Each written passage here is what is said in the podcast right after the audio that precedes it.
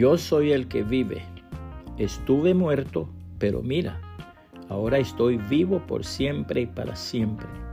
Y tengo en mi poder las llaves de la muerte y de la tumba. Apocalipsis 1:18, nueva traducción viviente. Todo es muy sencillo. Dicen que Augusto Comte, el conocido filósofo francés, y Thomas Carlyle, el gran escritor escocés, sostenían un día una animada conversación. Comte le declaró su intención de instaurar una nueva religión que vendría a suplantar enteramente la religión de Jesucristo. Su religión se llamaría la religión de la humanidad una que no tendría misterios y sería tan clara como la tabla de multiplicar. Se conocería con este nombre, positivismo. Muy bien, Mr. Comte, replicó Carlyle. Esto es muy sencillo.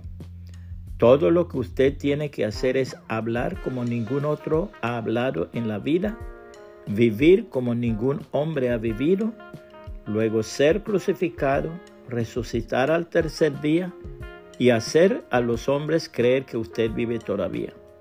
Si usted así lo hace, su religión saldrá airosa. Los que somos miembros de la familia del Señor Jesucristo, servimos a un Cristo que murió por nuestros pecados, fue sepultado, pero resucitó al tercer día y vive para siempre.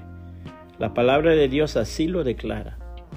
El domingo por la mañana temprano, cuando amanecía el nuevo día, María Magdalena y la otra María fueron a visitar la tumba.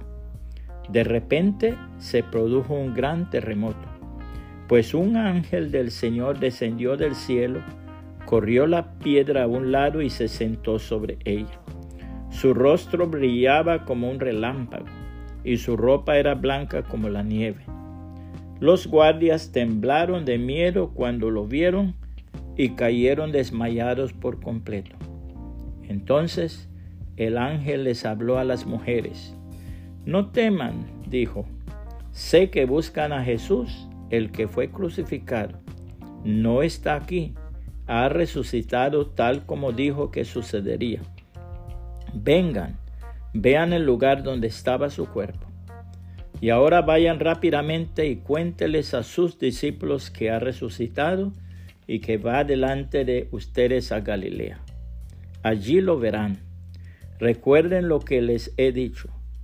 Las mujeres se fueron a toda prisa. Estaban asustadas, pero a la vez llenas de gran alegría, y se apresuraron para dar el mensaje del ángel a los discípulos.